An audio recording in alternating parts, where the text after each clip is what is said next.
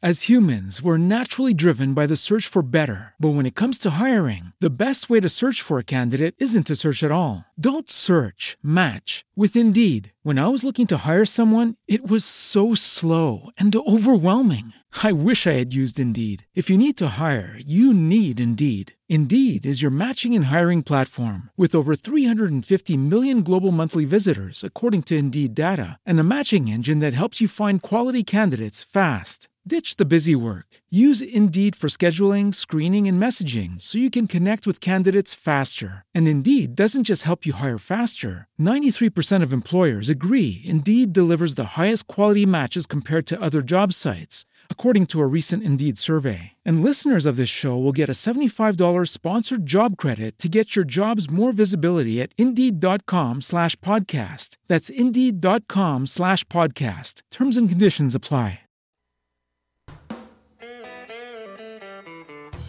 Para los amantes de las letras, para los que se pierden en historias, para quienes los libros impulsan un vuelo de imaginación, diferentes opiniones, agendas y recomendados.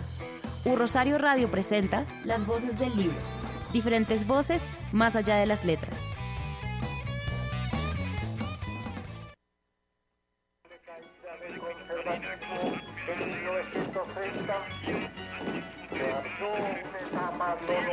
De menosprecio de la vida humana, en que las víctimas eran inocentes y sencillos labriegos conservadores.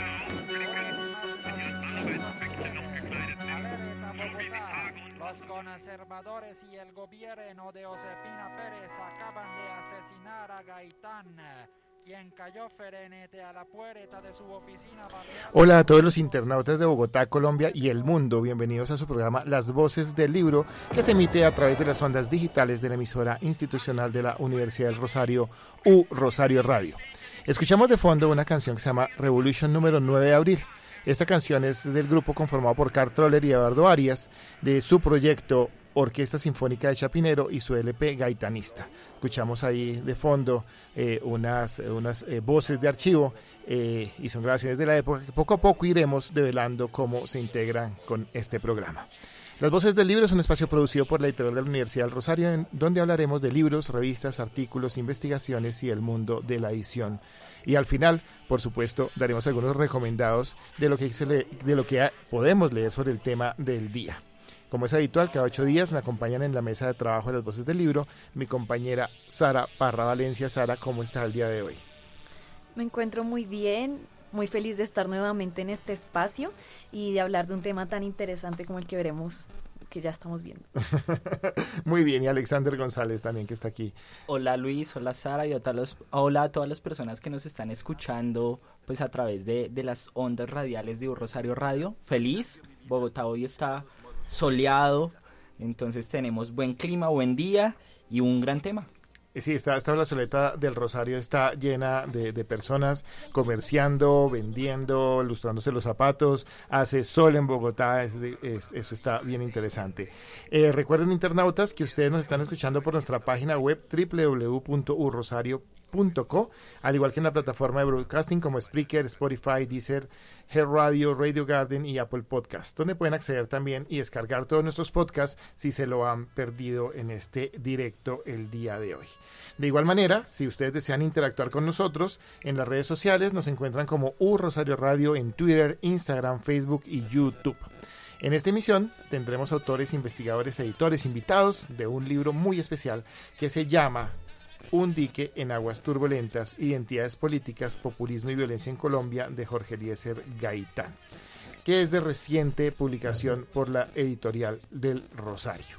Listo, recuerden que en el Control Master nos acompaña Nelson Duarte, la dirección de Un Rosario Radio es de Sebastián Ríos, yo soy Luis Izquierdo y me pueden seguir en Twitter como arroba luxornqs. Estas son las voces del libro, programa de la editorial de la Universidad del Rosario. Bienvenidas, bienvenidos y bienvenidas todos a este programa.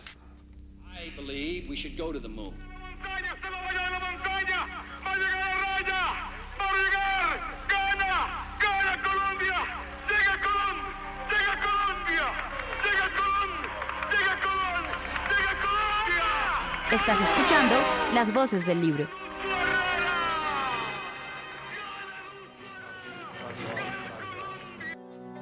Media hora después de la caída de la gran nube invisible, nadie sabe qué es lo que ocurre en Europa Occidental.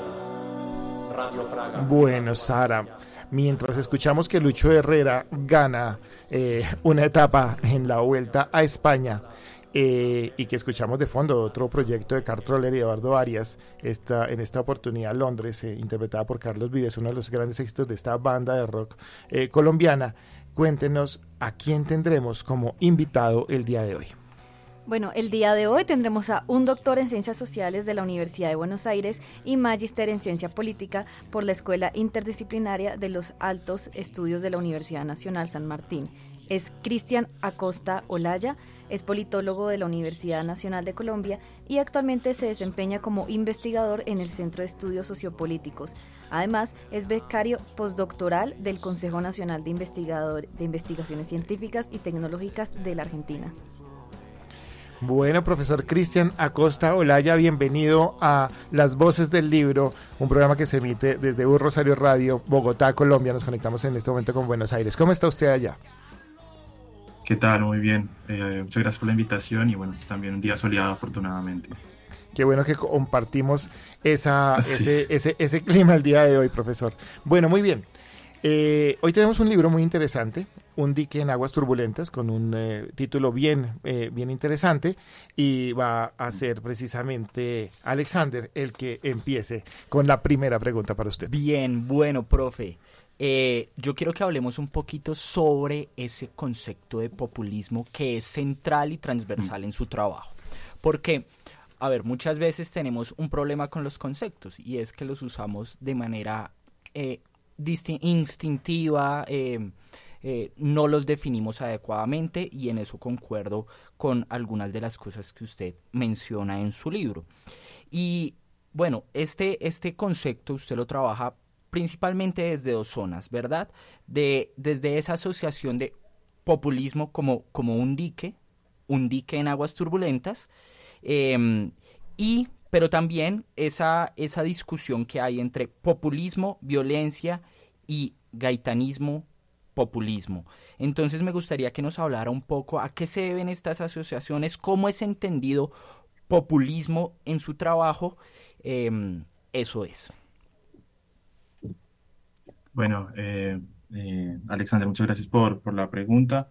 Eh, y primero que todo, muchas gracias también por leer el libro y por revisarlo. Este, bueno, en primer lugar, me parece que la cuestión del populismo es, es central en, en, mi trabajo en términos de, de, escudriñar, por decirlo así, un poco a qué remite el término sin caer, digamos, en una definición intuitiva que eso es lo que a mí me pareció constantemente en trabajos que hay en Colombia sobre gaitanismo, incluso también por, en la NAPO, de, digamos, como de definir al populismo, o ni siquiera definirlo, sino como hablar constantemente del populismo, pero sin una referencia analítica o conceptual clara eh, a qué se remite. Digamos, como que simplemente se abre populismo, pero se asume que todos los que están leyendo, o todos los que estoy con, con, los que estoy interlo no sé, hablando, o eh, hay una interlocución, se supone que ya suponen qué es populismo. Y creo que el trabajo que, que, hago yo, pero que también hacemos acá, digamos, eh, que, de un grupo de sociología de las identidades políticas que analizamos, digamos, y pensamos la cuestión del populismo, es definirlo eh, de otra manera. En primer lugar, es como salir del lugar de, de, de, de, esta cuestión de pensar el populismo como un término peyorativo, en primer lugar, pero tampoco se trata de pensarlo como se viene pensando últimamente, especialmente aquí en Argentina, eh, algunos teóricos teóricas, de que es como todo lo que está bien en el mundo y que es el lugar de la emancipación, etcétera, ¿no? Pienso en Luciana Cadaya, que tiene un libro reciente eh, que se llama Siete ensayos de populismo. Eh, sino que estoy remitiendo más como a una categoría analítica que nos sirva para entender un proceso político particular, que en mi caso fue el gaitanismo colombiano. En este sentido, lo que yo, digamos, defino al populismo eh, tomo, digamos, los desarrollos teóricos de, de, un sociólogo argentino que se llama Gerardo Boy Carles, con el que vengo trabajando hace muchísimos años, y defino, digamos, el populismo como, digamos, una construcción de, identitaria, de, de, discurso y de, y de sentido, que en primer lugar parte de construir una división temporal, ¿no? Fundacional, y considerarse a sí mismo como eh, un, una ruptura temporal frente a un pasado que es oprobioso, ¿no? Esto, digamos, como sería como la, una dimensión fundacional, por decirlo así. Después también hegemonista, hay una pretensión eh, del gaitanismo que me parece muy interesante, va, que me gustó eh, trabajar en, en, el libro, que tiene que ver su relación con el Partido Liberal. Eh, a mí me parece que, que al contrario de lo que se dice constantemente, o la definición recurrente de populismo, se supone que el populismo lo que hace es salir de los partidos políticos y generar una unidad nacional, ¿no? Esta es la idea, digamos, de Daniel Pecó.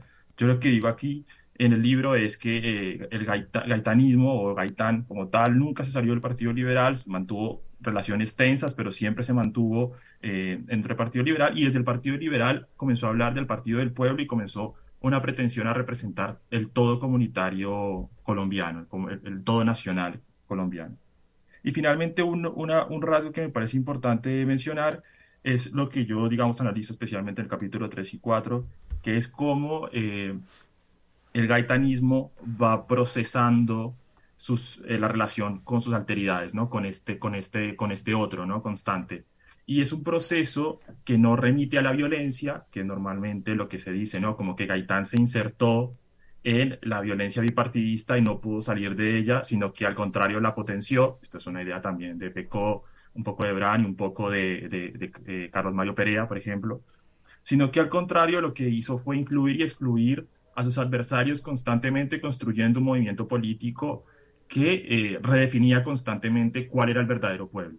Y ese movimiento de reconstruir constantemente los límites del pueblo, los límites de quiénes son, quién es la, alteridad, quiénes son los oligarcas en este caso, normalmente, o pues creería que ese movimiento, ese gesto pendular, diría Gerardo Abe Carles, ese gesto es eh, prototípico del populismo latinoamericano. Y por eso es que yo incluyo al gaitanismo como un caso de populismo latinoamericano.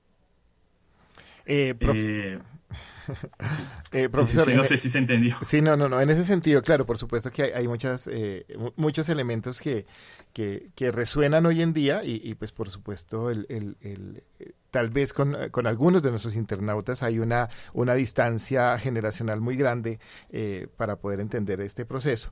Eh, sobre todo porque creo yo que un poco de lo, de lo que viene usted hablando, eh, pues el liberalismo precisamente se metió dentro de las clases populares y, permeó gran parte de los líderes populares y comunitarios de, de, las regiones y, tenía una forma diferente de hacer política. Desde, desde esa perspectiva y un poco para explicarle nuestros oyentes eso, eso que está sucediendo en ese momento de, de, la figura de Jorge Eliezer Gaitán. Eh, ¿Cómo fue que se fue configurando como una figura también antagónica, que creo que lo, lo trabaja usted muy bien ahí también con Laureano Gómez, en términos de ese, de ese alteridad popular contra estas eh, clases eh, oligarcas y, y, de élite que gobernaban o siguen gobernando el país y con una fuerte influencia de la Iglesia Católica también como protagonista? Sí. Para, para, contextualizar, como dices a, los oyentes, bueno, esto es un proceso que se da en lo que se conoce normalmente como la República Liberal, ¿no? que es este proceso de distintos gobiernos liberales que llegaron en 1930 y que duraron hasta 1946. Eh, y en este, en este, digamos, en este momento, digamos, de la República Liberal, lo que hay es, por decirlo así, como una, una torsión o una transformación del sujeto pueblo eh, como el fundamento de lo nacional. Y me parece que eso es importante, no lo marco yo, sino que ya ha sido marcado por otros historiadores, también Renan, pienso en Renan Silva, por ejemplo, que ya lo ha marcado también en su libro sobre la República Liberal. Pero aquí lo importante para marcar es justamente cómo eh, el sujeto, digamos, yo no lo pienso en la teoría de la democracia, como el sujeto de pueblo eh, es el fundamento, digamos, del régimen democrático. Bueno, como en Colombia también se va disputando ese sentido de que lo que es el pueblo y que no. Y básicamente lo que yo veo eh, en el trayecto de Gaitán y, los, sus seguidores, y digamos, desde el proceso unirista hasta sus cargos burocráticos en la República Liberal hasta el 43, ¿no? que fue alcalde, fue ministro de Trabajo, fue ministro de Educación, eh, en esos cargos como eh, hay una construcción constante de una otredad, de una alteridad que siempre es antipopular, ¿no? que siempre es como contraria a los intereses del pueblo, que para el propio Gaitán y sus seguidores los verdaderos intereses del pueblo estaban representados por una tradición liberal, ¿no? Por la tradición del Partido Liberal. No estaban por fuera del Partido Liberal. Eso es lo que, eso es lo que quiero marcar. No quiere decir que por cuando él dijo como eh, que el hambre eh, no es ni conservadora ni liberal, no, no quería decir que, que, los partidos no fueran trascendentes. Creo que hay, yo, yo marco mucho en el libro que Gaitán es un, es un liberal, pero al punto, a un punto de que tensiona con la dirigencia tradicional del Partido Liberal, porque justamente él considera que es la encarnación del verdadero liberalismo, ¿no? Eh, intento, digamos, marcar eso con el concepto que yo utilizo de disidencia, ¿no? Pienso, por ejemplo, no disidencia en términos de algo que se sale de un partido, ¿no? Como, o como un concepto nativo, ¿no? Como llamar a, a los otros disidentes, sino más como una categoría que permita pensar cómo hay agrupaciones que se salen, digamos, de, o que se cinden de una organización particular y que se consideran a sí mismas como las verdaderas representantes de una tradición particular, ¿no? En el caso del gaitanismo, especialmente entre el 44 y el 46, no es que ellos digan, no, es que el gaitanismo, Gaitán y, los, y sus seguidores dijeron, no, no salimos del Partido Liberal. No es que al contrario, lo que dicen es como nosotros representamos al verdadero Partido Liberal. Y eso lo que hace es tensionar el propio espacio de liberalismo.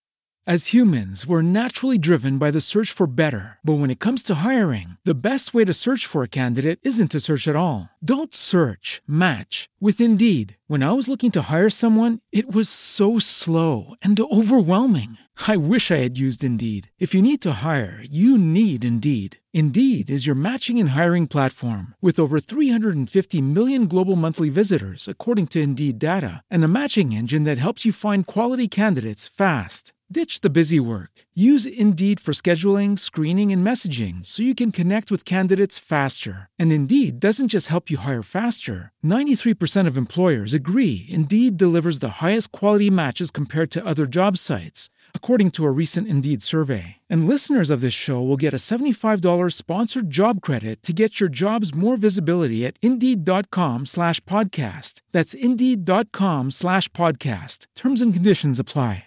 With lucky landslots, you can get lucky just about anywhere. Dearly beloved, we are gathered here today to. Has anyone seen the bride and groom? Sorry, sorry, we're here. We were getting lucky in the limo and we lost track of time. No, Lucky Land Casino, with cash prizes that add up quicker than a guest registry. In that case, I pronounce you lucky. Play for free at LuckyLandSlots.com. Daily bonuses are waiting. No purchase necessary. Void where prohibited by law. 18 plus. Terms and conditions apply. See website for details. Y considerarse a sí mismo como el liberalismo popular, que eso es lo que comienza, digamos, a comienzan así a nominarse de, en esa época hasta, bueno, incluso después del asesinato de Gaitán siguen hablando de, de un liberalismo popular. Este, no sé si, si respondo a la pregunta o, eh, claro que va sí. Por ahí, va por ahí, va por ahí. claro que sí. Vamos muy bien. No, no, es muy interesante este tema y, y, y, y muy actual también, ¿no? Es decir, se, se, se, va reconfigurando, sobre todo por lo que usted habla de, de esa nueva visión del, del, populismo que a veces es eh, mal interpretado o mal utilizado con algunos fines políticos también. Sara. Claro, sí. Para mí, para mí esta cuestión del populismo básicamente ya como incluso más allá con, con, con, en relación al libro, pero también pensándolo conceptualmente, me parece que es importante tenerlo en cuenta como una categoría que puede ser usada para pensar procesos políticos. No quiere decir que yo lo voy a... O sea, normalmente se, se cataloga o que hablan del pueblo, ¿no? que utilizan la palabra pueblo, entonces son populistas, ergo son populistas, o como, eh, en el sentido peyorativo, como que no, populismo es cuando se prometen cosas que no se pueden cumplir o en relación a la demagogia. Entonces hay demagogia, entre comillas demagogia, es populismo. Entonces termina perdiendo sentido eh, analítico y potencial explicativo de la palabra. Y creo que el trabajo de nosotros aquí, por lo menos en, el grupo que yo trabajo, pero también hay muchos, muchos analistas más en, en otras partes del mundo, que le quieren dar un valor eh, analítico, un valor, un potencial explicativo a la palabra populismo. Y me parece que, que desde ahí es que me posiciono yo para pensar el gaitanismo en Colombia. Bueno, a mí este concepto de populismo también me parece muy interesante y vemos que es represent y como lo dice usted, es representado de diferentes maneras y por ejemplo uno de esos es en las caricaturas. Entonces a mí me gustaría saber un poco más cómo se dio el proceso de búsqueda de fuentes. Pues bien, encontramos una muy interesante la introducción, como lo es la columna del tiempo y, una, y un año muy atrás de 1930, pero también encontramos muchos más recursos como caricaturas y fotografías. Entonces, ¿cómo llevó a cabo este proceso y cuáles fueron como esas fuentes más curiosas o más impactantes que se encontró en esa búsqueda? Eh, sí, eh, De hecho, esta cuestión de las fuentes es, es una gran pregunta. Eh, Sara, me hablaste, ¿no? Este, eh, porque, eh, digamos, como que hace poco, bueno, cuento una anécdota, ¿no? Una, una, una colega eh, historiadora colombiana me escribe que sabe, que sabe que salió el libro y me dice, Cristian, eh, tú sabes eh, sobre un proceso que hubo en la alcaldía de Gaitán en el 36 que armaron unos lavaderos comunitarios. Eh, y yo le digo, no, la verdad que lo, lo, lo leí, pero no, no, no, no busqué en detalle eh, el archivo, ¿no? Como esta cuestión, o sea, no encontré material de archivo novedoso. O sea, eso me gustaría aclararlo desde un principio. Yo como no historiador, por decirlo así, eh, no encontré fuentes que yo que, que, se pueda decir como, uy, esto fue como un, un, un, nuevo, un nuevo corpus para analizar el gaitanismo. Yo lo que hice básicamente es encontrar, ir a buscar el mismo corpus que había buscado desde John Green hasta Herbert Brown, hasta el propio Ayala, hasta César Ayala, César Ayala ya lo estoy hablando, eh, hasta eh, el propio Richard Charles, y voy y, lo, voy y lo que hago es encontrar en este corpus una manera diferente de leer el gaitanismo, ¿no? una manera abordada desde la teoría política, desde la sociología de las identidades políticas, eh, incluso con ciertos elementos de filosofía política, pero bueno, no me considero eh, completamente especialista en, filosofía política porque eso es, es otra cosa. Eh, y en ese sentido lo que fui es, por ejemplo, a mirar el archivo Gaitán que está en la Universidad Nacional de Colombia, que, que afortunadamente tuve, tuve el, el gusto de hablar con, con el señor Escalante, apellido Escalante, que me ayudó muchísimo a encontrar estas fuentes, pero también me encontré con, con, con un periódico, eh, partes del periódico de jornada que no se podían conseguir. Esto me ayudó muchísimo una historiadora colombiana que se llama Adriana Rodríguez Franco, eh, que ha trabajado jornada, que, ha sido, que es el periódico de Gaitán, pero bueno, ella también me ayudó a encontrar fuentes y tal vez lo, lo, lo más curioso o lo más interesante de, de estas fuentes, creería yo, que es eh, la discusión, eh, las discusiones internas que hay por definir, digamos, como, como líneas, en, en, especial en términos de, de, por ejemplo, se me ocurre algo, ¿no? La campaña presidencial de, de Gaitán en el 46. Digamos, hay, hay un discurso que me parece muy interesante que, que dice Gaitán, que es cuando, cuando comienza a decir que él no va a renunciar a su campaña porque está Gabriel Turbay, eh, pero solo pensa, repensaría su campaña si el Partido Conservador saca un candidato. No, eso lo había dicho más o menos en el, a principios del, del 45, si no estoy mal. Después surge el candidato conservador, que fue Mariano Ospina Pérez, pero él ahí ya no puede repensar su propia candidatura. Y me parece que es interesante pensar así, o sea, ver, ver, ver estos gestos, ¿no? Que muchas veces son olvidados cuando se tratan las fuentes. Decir como, bueno, él advirtió algo, y después cuando se vio en un momento de, de, volver a repensar su candidatura no lo pudo hacer, ¿no? Hay un, un, discurso grabado incluso donde en algún momento como intenta matizar su candidatura y la gente que lo está viendo en, en un viernes cultural en el, en el teatro municipal eh, se, se enerva y grita y bueno, él digamos como que reafirma su candidatura para las elecciones de mayo del 46. Pero son, me parece que lo, lo, lo que más es interesante encontrar es, por ejemplo, en el, en el periódico Jornada, discursos de Gaitán que, que, que, me parece que fueron muy importantes para, para realizar el, el, trabajo. Pensando en, bueno, en las fuentes por un lado, pero también en la figura de Gaitán y el gaitanismo, yo creo que todos los colombianos y colombianas sabemos de la relevancia de Gaitán como figura y líder político, no solo dentro del liberalismo, sino dentro de la historia política de Colombia. Sin embargo, sí. muchas veces creo yo que su figura se ve un tanto desdibujada. Eh, decimos Gaitán y a la mente lo primero que se nos viene es el Bogotazo 9 de abril. O cuando mucho, eh, alguno de sus discursos o el billete de mil en donde está representada la figura de Gaitán. Pero dejamos sí. a un lado un montón de elementos que aquí estamos charlando y que de pronto para la audiencia se les hagan un poquito eh, desconocidos. Y entre esos elementos a mí me llamó mucho la atención uno que usualmente no es tan abordado. Me refiero a la Unión Nacional de Izquierda Revolucionaria, a la UNIR, conocida pero sí. no abordada a profundidad, quizás dentro de, de la historiografía. Entonces, a mí me gustaría que habláramos un poquito sobre el papel de la UNIR eh, y, y, el papel político de Gaitán con, con este, con este mm, eh, movimiento. también pensando eso que venían hablando un poquito y mencionando un poquito con Luis de esa tensión entre lo tradicional y el verdadero liberalismo, ese liberalismo como tradición. Entonces, ¿cuál es la, la relevancia de la UNIR y también cuál fue esa concepción de revolución que está dentro del mm. mismo nombre de la UNIR?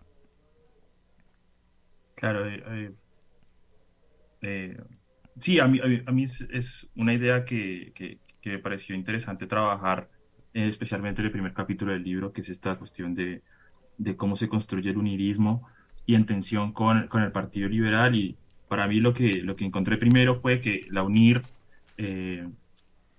por ejemplo, hay, hay, autores que dicen que, que, bueno, que la UNIR porque estuvo vinculada con sectores agrarios y con algunos sectores urbanos, eh, y que hablaba de revolución, eh, eh, y, que más allá de, que tenía, digamos, al final revolucionario en su nombre, no era revolucionario, sino era reformista. Entonces se dice normalmente que, que, no hablaba de revolución. Y yo lo que intento exponer en primer lugar aquí es que sí, en efecto hablaban de revolución, pero tenían una concepción particular de la revolución. Y yo lo que digo es que ellos disputan constantemente ese lugar de la revolución, por ejemplo, con los comunistas de la época, entendiendo cómo se debe realizar la acción revolucionaria, ¿no? La pregunta leninista por excelencia, el qué hacer. Y, el, y, la solución a esa respuesta normalmente, o en Colombia, en la Colombia de esa época, era diferente entre distintos autores, ¿no? E, entre distintos actores, perdón, ¿no? Para la, para la acción revolucionaria comunista, bueno, era la eliminación de, eh, de la alteridad, digamos, del, capital, del capitalista, y bueno, eh, una sociedad reconciliada, ¿no? Y desde el, unirismo, especialmente del, eh, del periódico Unirismo, eh, que pude mirar gracias también al, archivo de, de, la Universidad Nacional de Colombia, eh, ahí lo que encontré es que hay una concepción de la revolución que es muy progresiva, que remite no tanto a la eliminación de la alteridad, sino a una construcción, por así decirlo, del capitalismo colombiano, ¿no? Construir al proletariado para así sí pensar la revolución en Colombia y esta cuestión un poco más de etapas, eh, en vez de una acción, digamos, de, de, insurrección eh, inmediata, es lo que define, digamos, de, o, por lo menos eh, separa la UNIR de los comunistas. Eso en, primer lugar. Y en segundo lugar, en relación al Partido Liberal, que, que venía comentando antes, a mí me parece que, que, que de pronto lo, lo, más tal vez polémico y discutible de mi trabajo, que estaría bueno como también que surja en la discusión, es que yo digo que no hay una construcción de un tercer partido con, con la UNIR. No, esa es una concepción que tiene, por ejemplo, Medófilo Medina, que hace, un, así como una especie de trazado de cuáles fueron los terceros partidos en Colombia para decir, bueno, todos fracasaron eh, porque el bipartidismo dominaba todo. Que es cierto que el bipartidismo dominaba todo, pero yo no considero que la UNIR fuera un tercer partido. De hecho, el propio Gaitán en muchos momentos dice, bueno, nosotros no queremos generar un partido político. Nosotros lo que queremos es crear un movimiento que represente el verdadero partido liberal, el verdadero liberalismo, el liberalismo decimonónico, el de Uribe Uribe, eh, el de Herrera, ¿no? Y esta cuestión de ver al Partido Liberal, a la, por ejemplo, a, Olaya Herrera, que recién se había posesionado, pero también a López Pumarejo, ¿no? del 30 y el 34, eh, esa tensión que ve, que, que, ve la unir con ellos es, por una parte, como contra esta dirigencia tradicional del Partido Liberal, pero no contra el Partido Liberal como tal. ¿no? En ese sentido, eh, el regreso, ¿no? Esto es una discusión también vieja para la gente que trabaja el gaitanismo, ¿no? Cómo es que Gaitán del 33 al 35 arma la UNIR y después en el 35 vuelve al Partido Liberal. ¿Cómo es posible eso? ¿No? Entonces hay explicaciones que no, bueno, lo que vio es una oportunidad electoral o lo que vio es una oportunidad burocrática, entonces es un oportunista, un calculador, es digamos el, la narrativa que genera incluso uno de los miembros de la UNIR, Fermín eh, López. Yo no lo considero así, sino que lo que veo en el trayecto de la construcción eh, de esa alteridad en la UNIR es que el Partido Liberal nunca fue expulsado, nunca fue una otredad, nunca fue un ellos, nosotros con el Partido Liberal, sino que se consideraron constantemente el Partido Liberal, eh, eh, los representantes del verdadero Partido Liberal. En ese sentido, volver al Partido Liberal no les, no, no, les costó para nada, de hecho, al final, digamos, está en el libro que pongo como un, un discurso de, o una intervención de un, de un unirista que dice, bueno, desde el Partido Liberal se puede hacer la revolución, ¿no? que vendría a ser después una concepción que también tendrían los comunistas en la construcción del Frente Popular con, con López Pumarejo. Eh, pero bueno, yo lo que intento ahí más en términos teóricos es pensar la porosidad identitaria, ¿no? Como al no construir una alteridad más rígida, eh, la UNIR se disuelve, pero se disuelve dentro del Partido Liberal porque siempre se consideró representante de un verdadero liberalismo que al, ver, al verlo, digamos, en López Pumarejo, por ejemplo, logra integrarse rápidamente al, al partido tradicional. Bueno, quisiera seguir un poco con esta línea de todos los conflictos que hay en el Partido Liberal, porque uno generalmente, e incluso se lo enseñan en las escuelas, que siempre fue un conflicto entre liberales y conservadores, entonces se deja de lado la influencia tan importante que tiene para la historia colombiana estos conflictos y disputas que hubo dentro del mismo Partido Liberal, especialmente pues en este periodo de tiempo. Entonces, al momento de leer me pareció fenomenal todo el apoyo que recibió Ola Herrera, porque es un personaje que no había por lo menos profundizado tanto. Y me pareció fenomenal como todo lo que simbolizó para el partido. Y por tanto sería de gran agrado que nos pudiera hablar un poco más de esa relación con Olaya, con los liberales en, armas y con el mismo Gaitán del que estamos hablando. Sí, a mí, eh, yo sí yo siempre digo por molestar que, que si hiciera una tesis eh, otra vez, que no creo que la haga, pero si hiciera, digamos, un trabajo de investigación de una tesis así de, gran envergadura, la haría sobre López Pumarejo, básicamente, que me parece que es un personaje más interesante, o sea, incluso más que Olaya Herrera, me parece un personaje mucho más interesante para pensarlo también, porque creo que en la historiografía común eh, se habla de López Pumarejo como un personaje que de alguna manera generó la, un impulso de modernidad en Colombia, ¿no? Que esa es una lectura, mm. ¿no? Como el, el, impul, el, el, el, propulsor, por decirlo así. Claro, la revolución en marcha, esta idea de revolución en marcha, en términos de que finalmente fue el primer intento de modernizar Colombia, ¿no? Con la ley de tierras de, de 36, etcétera. Eh, y me parece que también hay otras lecturas que dicen, bueno, no, finalmente López era un burgués, ¿no? Esta, esta lectura, digamos, como ultra del clasismo eh, tradicional, ¿no? Como era un burgués, después de hecho terminó siendo eh, jefe de, de, la confederación de, bueno, de, de, esta, de este grupo de cafeteros muy importante en los 40, a finales de los 40 creo, por los principios de los 50, entonces se dice que fue un burgués pero a la vez fue un, un, reformista liberal modernizador de Colombia y me parece más interesante pensar es en ese momento de López del 34. As humans, we're naturally driven by the search for better. But when it comes to hiring, the best way to search for a candidate isn't to search at all. Don't search, match with Indeed. When I was looking to hire someone, it was so slow and overwhelming. I wish I had used Indeed. If you need to hire, you need Indeed. Indeed is your matching and hiring platform with over 350 million global monthly visitors, according to Indeed data, and a matching engine that helps you find quality candidates fast. Ditch the busy work. Use Indeed for scheduling, screening, and messaging so you can connect with candidates faster. And Indeed doesn't just help you hire faster. 93% of employers agree Indeed delivers the highest quality matches compared to other job sites according to a recent Indeed survey. And listeners of this show will get a $75 sponsored job credit to get your jobs more visibility at Indeed.com slash podcast. That's Indeed.com slash podcast. Terms and conditions apply. Okay, round two. Name something that's not boring. A laundry? Ooh, a book club. Computer solitaire, huh? Ah, oh, sorry, we were looking for Chumba Casino. That's right. ChumbaCasino.com has over 100 casino style games. Join today and play for free for your chance to redeem some serious prizes. ChumbaCasino.com. No purchase necessary. Full prohibited by law. 18 plus terms and conditions apply. See website for details. 38, pero también del 42 al 45, que es su segundo gobierno, es cómo se va tensionando el espacio del liberalismo al interior. ¿no? De hecho, eh, creo que en el trazado que yo hago de Gaitán muestro cómo eh, por ejemplo, Gaitán es designado alcalde de Bogotá eh, a finales del 36, después eh, lo, lo, retiran en el 37, y después es ministro de Educación y después ministro de Trabajo, y ahí ver cómo él se va acomodando a las distintas corrientes que hay en el liberalismo, ¿no? Porque en un momento es el lo mismo contra el santismo, ¿no? Eduardo Santos, que, fue el presidente del 38 al 42, y ver cómo esas tensiones no, no son solo, eh, por decirlo, eh, ideológicas, sino en términos como de eh, la forma de negociar con con, con los adversarios políticos. Creo que es, ahí se muestra, me parece a mí que se, evidencia muchísimo en el periodo de, de la pausa de, de Santos, ¿no? Que es como un momento donde se intenta como morigerar esa tensión que hay al interior del Partido Liberal, pero que finalmente fracasa a un punto de que se generan dos candidatos eh, liberales para, para el 45 y, las elecciones del 46. Este, sí.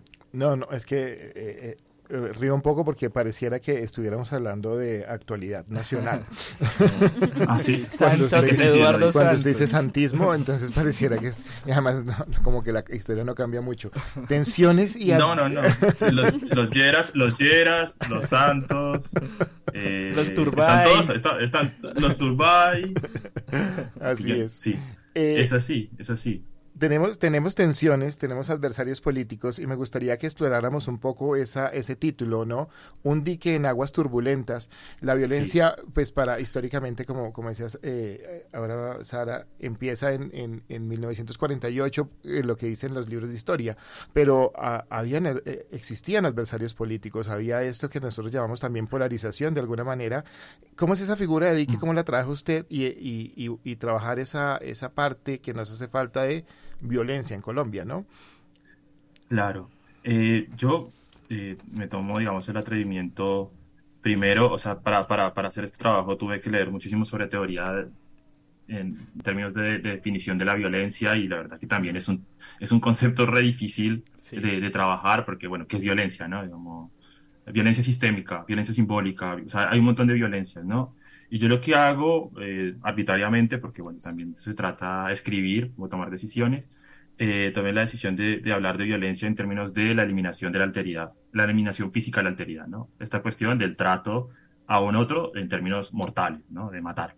Eh, y eh, considero que hay muchas lecturas sobre el populismo en América Latina eh, y especialmente, no, me quiero referir, por ejemplo, a la influencia de la violencia política en el peronismo aquí en Argentina porque es, abre una puerta gigante, pero en Colombia hay una concepción muy particular de Gaitán que es esta lectura retroactiva del 9 de abril de 1948 para pensar un proceso político mucho más amplio, ¿no? El 9 de abril se vuelve como eh, la bisagra o la ventana o el marco interpretativo para pensar todo un proceso político de 20 años. Y a mí me parece que esa forma de pensar lo que ha hecho es vincular directamente al gaitanismo con la violencia política, ¿no? Con esta cuestión de la eliminación de la alteridad, la eliminación física de la alteridad.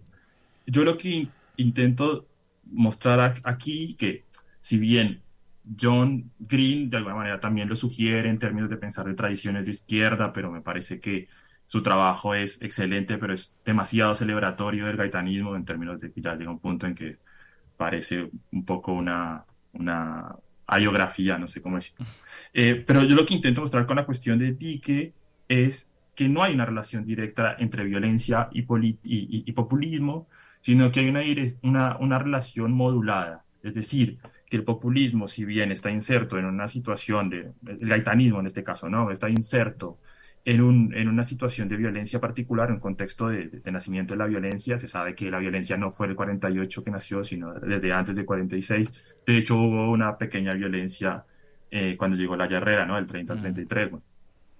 Y lo que, lo que intento mostrar aquí es que el populismo y el populismo gaitanista puntualmente lo que hace es modular la forma de procesar la alteridad. Entonces, en este sentido, no se trata de lanzarse a, a- a la eliminación física de, por ejemplo, el conservador, que está asusado en ese momento, sino que lo que se trata es de decir, como pensar en la legítima, en la, en la- en la legítima defensa, ¿no? Es decir, como, bueno, nosotros somos víctimas de un daño, tenemos que defendernos, pero nuestra mejor forma de defendernos es ganando las elecciones de 1950. Entonces, lo que digo de alguna manera del dique es que sostiene de alguna manera cierto elemento liberal, que es pensar que se puede resolver una, una, una tensión con alteridad a partir de elementos, como por ejemplo, tan básicos como los electorales, ¿no? que son tan ajenos a lo que uno podría, podría decir que es la violencia política como tal. La violencia política no, no busca construir hegemonía, ¿no? La, violencia política dice, bueno, yo soy el verdadero representante del pueblo y bueno,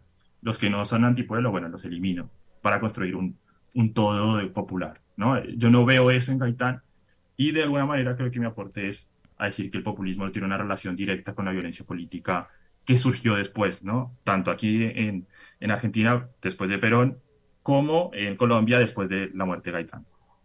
Yo quería Por poner dos casos. Yo quería precisamente preguntar un poco sobre ese, ese aporte, esa, como eh, eh, usted mismo lo dice, esa eh, idea menos simplificada del gaitanismo, porque como bien lo estábamos hablando, hay muchas discusiones alrededor de Gaitán, gaitanismo y pues este periodo de la violencia, ¿no? dentro de la historiografía y los estudios sociológicos. Entonces tenemos a personajes como Pecó o Herbert Brown clásicamente hablando desde ciertos círculos, desde ciertas teorías, eh, pero aquí hay, hay, hay una diferenciación en ciertos puntos. Entonces, a mí me gustaría que, ya como para ir cerrando, ¿cuál es esa, esa idea central y novedosa que se desmarca un poco de esa historiografía más clásica dentro de eh, los estudios del gaitanismo y del propio Gaitán? Sí, considero que que en primer lugar, como, como venía diciendo, tiene que ver más con una vinculación de, eh, de una construcción, ¿cómo decirlo? O sea, lo que yo veo, tanto por ejemplo en los, dos autores que tú, tú, dijiste, ¿no? Peco, Brown, a mí lo que, lo que yo veo ahí es de alguna manera eh, un trato eh, riguroso, pero no, no, deja de ser peyorativo de una construcción política particular, ¿no? de, la construcción de un movimiento político particular. Eh, y también lo que veo en otros autores que fueron, digamos, como al otro, a, la otra vereda, como dicen acá, es decir, no, bueno, Gaitán construyó un movimiento de insurrección popular, de construcción del pueblo, porque le dio voz al pueblo, ¿no? Bueno, es como la típica discusión que surge con, con, Gloria, con, Gloria Gaitán, ¿viste? Gloria Gaitán considera, es, digamos, es, esa tensión que hay, digamos, de decir que si, si uno medio, medio cuestiona el rol de Gaitán, bueno, ya entonces uno es eh, agente de la Embajada de Estados Unidos. No, pero es, es, lo que estoy diciendo, o sea, lo que intenté marcar como novedoso es que hay tensiones en Gaitán.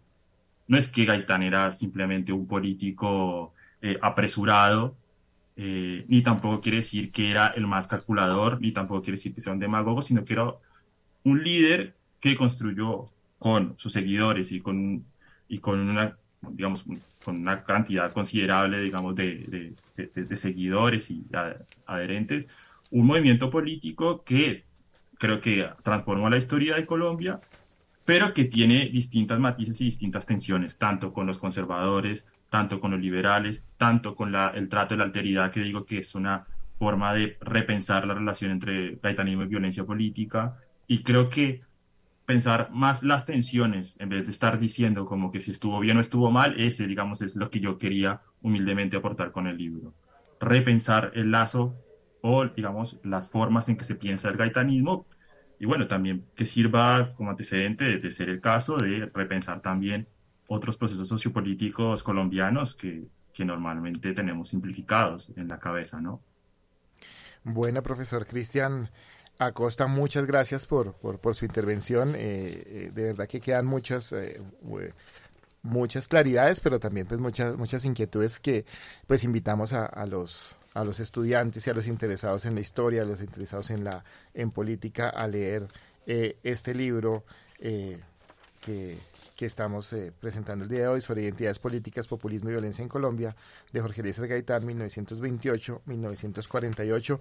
Muchas gracias por su participación y, y, pues mucho éxito en, en su estancia doctoral. Muchísimas gracias a ustedes por la invitación. Nadie sabe qué es lo que ocurre en Europa Occidental. Radio Praga y Radio Varsovia han dado comunicados confusos y contradictorios. Casi un siglo después de haber sido fundada, la BBC de Londres ha dejado de emitir. Libros, eventos e investigaciones en las voces del libro.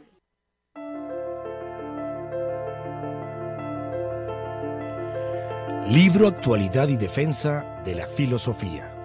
Este es un libro dirigido no solo a investigadores que trabajan temas relacionados con la filosofía de la educación y la filosofía política, sino también a directivos y profesores de colegios y estudiantes de licenciatura en filosofía y humanidades. El libro, editado académicamente por el filósofo y profesor Wilson Herrera Romero, se ha estructurado en torno a tres puntos clave el papel que cumple la filosofía en la educación y cómo los cambios en el sistema educativo están afectando el quehacer de esta disciplina, las didácticas que se necesitan para su enseñanza en Colombia y cómo los cambios en la prueba Saber 11 pueden requerir nuevas pedagogías en los colegios y la relación entre la filosofía y la llamada lectura crítica. Así, varios capítulos analizan cómo se concibe en el ICFES el concepto de lectura crítica y cómo éste resulta insuficiente para dar cuenta de lo que significa el pensamiento crítico que está en el corazón de la reflexión filosófica. Entre tanto, dos capítulos más tratan de mostrar que hay una correlación positiva entre la enseñanza de la filosofía y el desempeño de los estudiantes en las pruebas de lectura crítica, lo cual muestra que la filosofía puede ser útil para mejorar en esta competencia. Libro en coedición con la Universidad Agustiniana disponible en impreso y digital en editorial.urrosario.edu.co y en www.libreriasiglo.com. Libros, eventos e investigaciones en las voces del libro.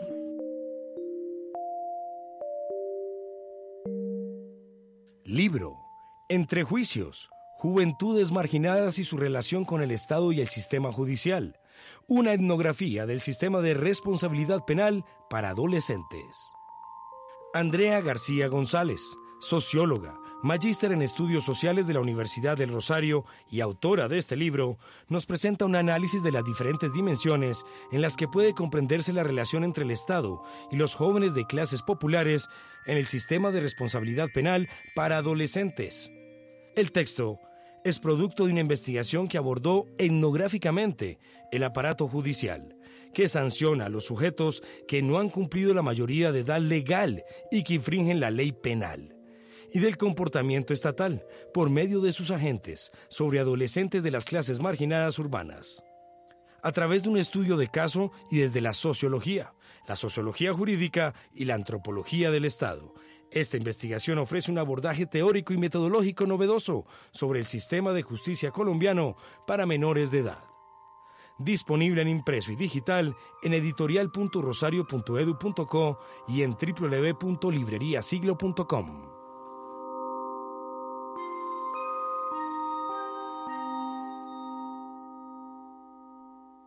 Estás escuchando Las Voces del Libro. Si el libro que estás leyendo no está en esta lista, en las voces del libro, estos son los libros recomendados.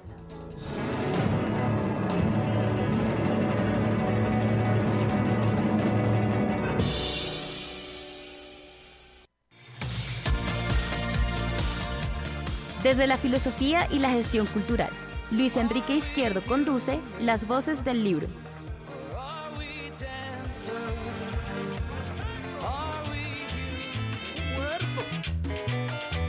Encontraron a Don Goyo, muertecito en el arroyo, amarrado con más agua y nos vamos preparando para esta segunda sección, esta, esta canción. Damos la bienvenida a Diego Garzón con, este, con esta canción de Gustavo el Loco Quintero. Ese muerto no lo cargo yo, que, bailamos en, diciembre, pero que me pareció bien interesante ponerla hoy porque siempre, desde pequeño, ha llamado mucho la atención que un país tan violento como el nuestro haga una canción de una persona que... Eh, lo, lo matan y lo botan al río eh, y, eso en un país como el nuestro pues es bastante complicado. Y eso lo, lo hago porque hoy vamos a hablar eh, siguiendo un poco el tema que teníamos sobre el gaitanismo, el populismo y la violencia en Colombia vamos a hablar en esta segunda parte sobre recomendados que aborden eh, As humans, we're naturally driven by the search for better. But when it comes to hiring, the best way to search for a candidate isn't to search at all. Don't search, match with Indeed. When I was looking to hire someone, it was so slow and overwhelming. I wish I had used Indeed. If you need to hire, you need Indeed. Indeed is your matching and hiring platform with over 350 million global monthly visitors, according to Indeed data, and a matching engine that helps you find quality candidates fast. Ditch the busy work. Use Indeed for scheduling, screening, and messaging so you can connect with candidates faster. And Indeed doesn't just help you hire faster. 93% of employers agree Indeed delivers the highest quality matches compared to other job sites according to a recent Indeed survey. And listeners of this show will get a $75 sponsored job credit to get your jobs more visibility at Indeed.com slash podcast. That's Indeed.com slash podcast. Terms and conditions apply. Literatura sobre la violencia, eh, particularmente en Colombia. Así que con este Gustavo, con la voz de Gustavo El Loco Quintero, con este eh, trabajo musical de Codiscos, le doy la bienvenida a Diego Garzón, nuestro productor y hoy participante de la mesa de trabajo. Diego, ¿cómo está? Hola Luis, hola a todas las personas que nos escuchan a través de U Rosario Radio. Bueno, muy esa música, ya entró el segundo semestre, ya lo acabó. Usted ya lo acabó el segundo semestre con esto. Mandó de una vez diciembre ahí con... Ya está, producción, control master, estamos bailando acá con Sí. Gustavo Loco Quintero. O sea, somos el- los únicos que, que, que bailamos cuando están diciendo que han matado a alguien y que botaron al arroyo. man. Pero son las dinámicas también que dentro de la música se mueven. Eso también es muy chévere porque a través de la música se pueden mostrar muchos momentos históricos, se pueden mostrar también situaciones. Incluso tenemos nosotros un libro, ah, no recuerdo, nosotros como editorial Universidad Rosario tenemos un libro, ahora que hablamos de eso y es, eh, no recuerdo el título, les debo el título, ahora lo busco mientras ustedes hablan, pero es a través de una cumbia se está haciendo la narración de un, eh, de un abuso sexual. Eh, eso a través de una cumbia, eso es un, un- un estudio filosófico. eh, eso salió hace como un par de años, no sé si Lucho se acuerda de ese libro, pero lo tenemos por ahí. Ahora les doy ese nombre, pero la música también está para eso, para mostrar. Eh, Es como la mitología, a través de los cuentos, se, se, se- se muestra conocimiento, eso es de la antropología, también tiene un montón, pero, pero bueno, eh, eso también está en la música, está, también está chévere que, que lo conozcan. Bueno, y con esa reflexión, entonces, ¿cuál es el recomendado literario que usted tiene sobre la violencia en Colombia? Eh, yo traigo un libro recomendado, un clásico de la editorial de la Universidad del Rosario. Esto no es literatura como tal, eh, me disculparán porque eh, no es literatura, es un, un- un texto académico, pero es antropología. Y la antropología está también escrita que muchas veces parece literatura. Y esto lo escribe María Victoria Uribe. Este libro es algo que funciona muy, muy bien para lo que estamos hablando. Eh, y pues a mí me encanta. Este libro tiene un podcast también dentro de, la, dentro de las voces del libro hace ya cinco años, tal vez, seis años. Creo que fue de los primeros podcasts en los que estuvimos con Luis, aquí hablando con María Victoria. Y es Hilando Fino. Hilando Fino, Voces Femeninas de la Violencia. Este es un libro eh, que si lo quieren buscar en nuestra página está en acceso abierto. Lo pueden eh, leer en acceso abierto, también lo pueden comprar. Ténganlo impreso porque es muy, muy bonito tenerlo. Ah, yo lo tengo firmado, esa vez lo, lo hicimos No, firmado. además que Así María es. Victoria Uribe, autoridad para hablar de la violencia y de las dinámicas de la violencia en Colombia. de viol- vie- violentología. Violentología. Eso funciona muy bien. Eso es de 2015. Eh, y María Victoria acá nos cuenta, o sea, es un recorrido histórico, antropológico histórico, sobre lo que es la mujer en esa época de la violencia. Y no solamente en ciudad, sino en lo rural. Eso a mí me encantó. Yo este libro cuando lo leí se lo pasé a mi mamá y, y, y a ella le encantó. Eh, Alex. Sí, no, eh, total. María Victoria Uribe tiene otros libros, por ejemplo, el, su más famoso Matar, Rematar y Contramatar, que habla sobre eh, los usos de, de- de- de- de- del cuerpo y de, y de cómo la violencia recae en el, puer- en el Hmm. cuerpo simbólicamente. Y eso ha, sido un- uno de los clásicos, es todavía usado. Yo lo uso todavía a pesar de que ya tiene sus añitos em, dentro de pues de la historiografía y de la violentología como bien lo decía Diego María Victoria tiene textos eh, fundamentales para la, para la exploración desde los estudios de la violencia en Colombia eh, y este me parece que es algo eh, importante. También puede ser bonito porque me parece que muestra muchas narraciones que estaban ocultas de las mujeres en la violencia. Yo incluso cuando lo iba leyendo, yo, yo me iba imaginando a mi abuela de pronto en esa época donde estaba. De pronto en la costa atlántica, hacia esa época que estaría. Claramente lo que muestra María Victoria es más centrado eh, en, el centro de, del país, pero yo también me hacía una referencia de mi abuela, bueno, cuando ella llegó acá al interior, cómo funcionaba, de pronto le tocaban ciertas vivencias de lo que ella narra, eh, porque lo que hace María Victoria es eh, entrevistar muchas mujeres que estaban en el campo en esos, en esos momentos o en la ciudad. Claramente había muchas distancias de lo que era una mujer de ciudad y, del campo. Pero es muy bonito, para que lo, para que lo tengan ahí en cuenta, está en acceso abierto. Hilando fino, voces femeninas de la violencia eh, y súper, súper recomendado. Sí, además tiene una, una cubierta especial con una obra de Doris Salcedo que es Chivolet, la única mujer que ha roto la, la, el, el- cuarto de turbinas de la, de la Tate Gallery de Londres. Es impresionante lo que hay allí, es, es como una ruptura, ¿no? Muchas cosas que interpretar allí. Así que bueno, muy bien, muchas gracias Diego por ese, por ese recomendado.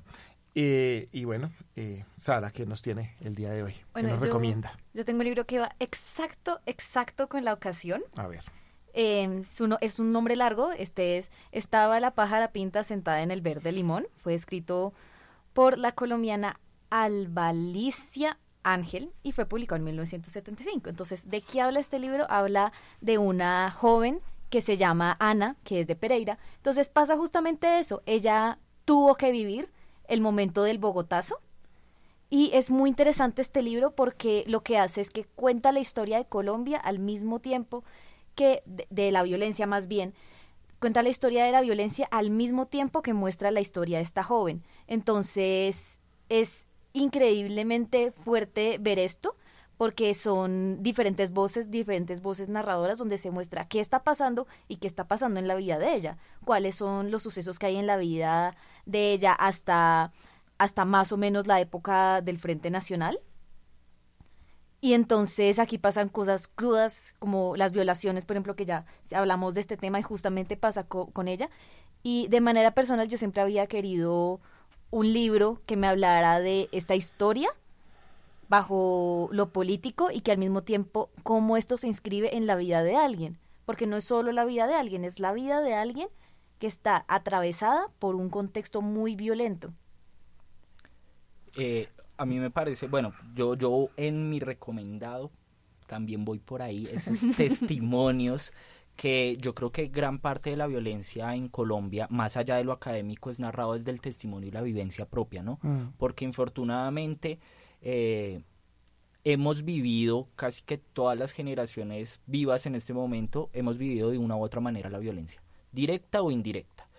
Y gran parte de cómo se narra es a partir del testimonio. Y yo creo que siguiendo como en esa línea que nos trae Sara, eh, mi recomendado de hoy es, si no es el libro fundacional sobre la literatura de la violencia, es uno de los libros fundacionales, pero no es muy conocido porque es de 1953, se llama Mm. Viento Seco, es una novela bien cortica de un médico, médico eh, eh, Daniel Caicedo, que escribió entre otras cosas una biografía por ahí a Bolívar, era, era como bien diverso en su escritura, y escribe Viento Seco a partir de sus vivencias y de lo que eh, eh, percibió de la violencia en Cali y, en- y en el Mm. Valle del Cauca que también es algo que Claro. usualmente pensamos la violencia como Bogotazo y para contar. Y, y no, pues la violencia se vivió en, en las regiones. Eh, entonces es como eh, a partir de la violencia la gente se iba desplazando hacia las ciudades, en este caso Cali. Y hay un episodio fundamental con el que se inicia, se llama Viento Seco porque hay un incendio y los personajes principales empiezan a eh, huir de este incendio de un maizal, por un maizal y entonces el viento es seco y eh, por, por, por, por, por las llamas, por el humo y, y están narrando un hecho que dentro de la historia de- de- del país fue terrible pero tampoco es conocido. Se llama eh, el asalto a Ceilán, una población cercana a un caserío cercano a Bugala Grande. Sí. Eh, y bueno, está escrito así. Y otro ahí como para, para seguir recomendando cositas de eh, la editorial. Hay un libro también llamado La ciudad gaitanista del profesor Esteban Morena, Morera Aparicio, también de la editorial de la Universidad del Rosario, publicado en el 2019, que también nos habla sobre el gaitanismo y la violencia en Cali. Bueno, muy bien, Alex, muchas gracias por esos recomendados. Eh, Alba Lucía Ángel eh, también es un, es un libro que, que para, para la época, por el tema y para la época y ser mujer, eh, es todo un, todo un, todo un logro que, que, que saliera en el mercado editorial colombiano, uno de, las, de los grandes hitos de, de la literatura eh, colombiana. Yo traigo otra mujer que me parece muy importante, ella es Silvia Galvis, periodista también, con un libro de, de, de de edición reciente porque lo volvieron a sacar que se llama La mujer que sabía demasiado. Eh, voy a leerles un parrafito chiquitico. Dice año 1996, el presidente de la República es investigado investigado tras comprobarse que en su campaña ingresaron dineros del narcotráfico. Fue a mis espaldas, se defiende él, pero una, mone- una mona reteñida vinculada a la mafia tiene pruebas que demuestran lo contrario, entonces cae asesinada.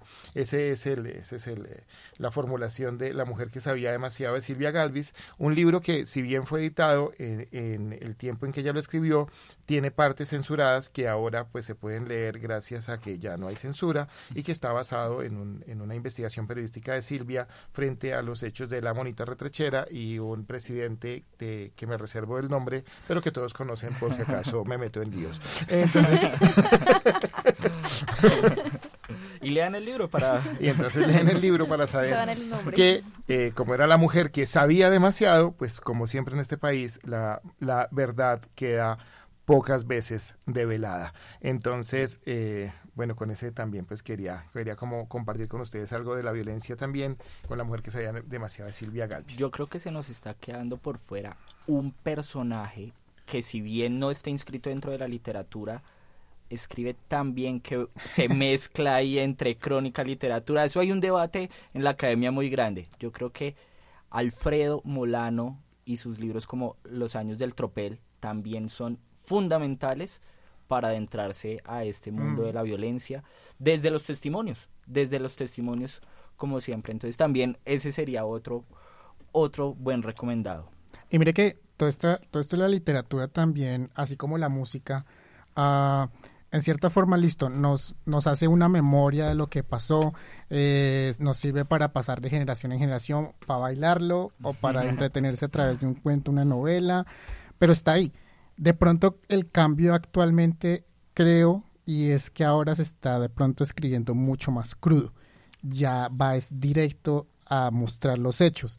De pronto enmascarar, por decirlo así, a través de una canción, a través de un cuento, una novela, de pronto queda ahí, como que queda ahí como en el folclore, pero tan directo como lo estamos teniendo ahora, creo que eso nunca había pasado. Y creo que eso es importante, porque también para eso es eh, eh, todos los derechos de las víctimas, que puedan expresarse, de que se conozca.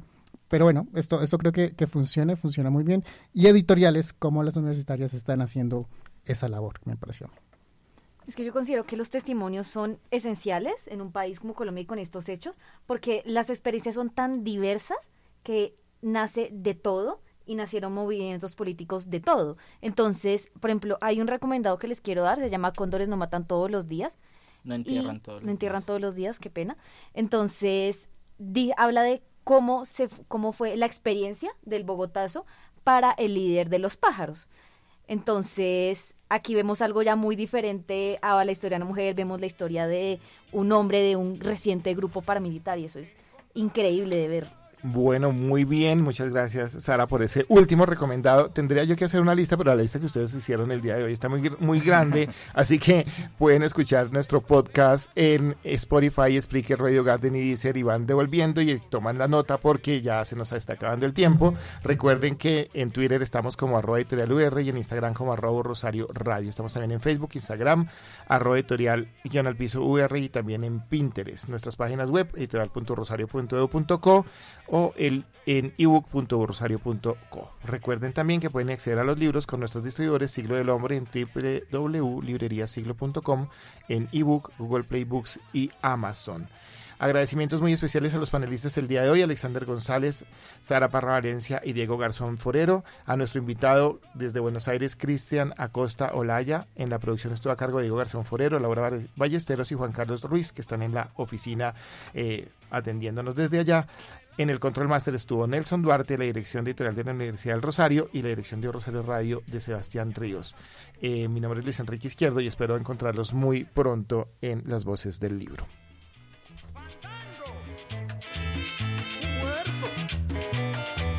Encontraron a Don Goyo, muertecito en el arroyo, amarrado con más agua, flotando dentro del agua. Mataron por celos, fue lo que me dijeron. Las voces del libro no termina aquí. Los autores, los libros y los eventos volverán cada miércoles para hablar de sus proyectos. Para los amantes de las letras, para los que se pierden en historias, para quienes los libros impulsan un vuelo de imaginación. Diferentes opiniones, agenda y recomendados. Rosario Radio presentó Las Voces del Libro. Diferentes voces más allá de las letras.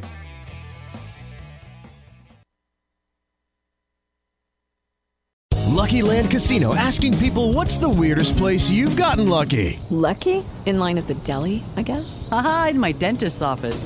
More than once, actually. Do I have to say? Yes, you do. In the car before my kids' PTA meeting. Really? Yes. Excuse me, what's the weirdest place you've gotten lucky? I never win and tell. Well, there you have it. You can get lucky anywhere playing at LuckyLandSlots.com. Play for free right now. Are you feeling lucky? No purchase necessary. Void where prohibited by law. 18 plus. Terms and conditions apply. See website for details.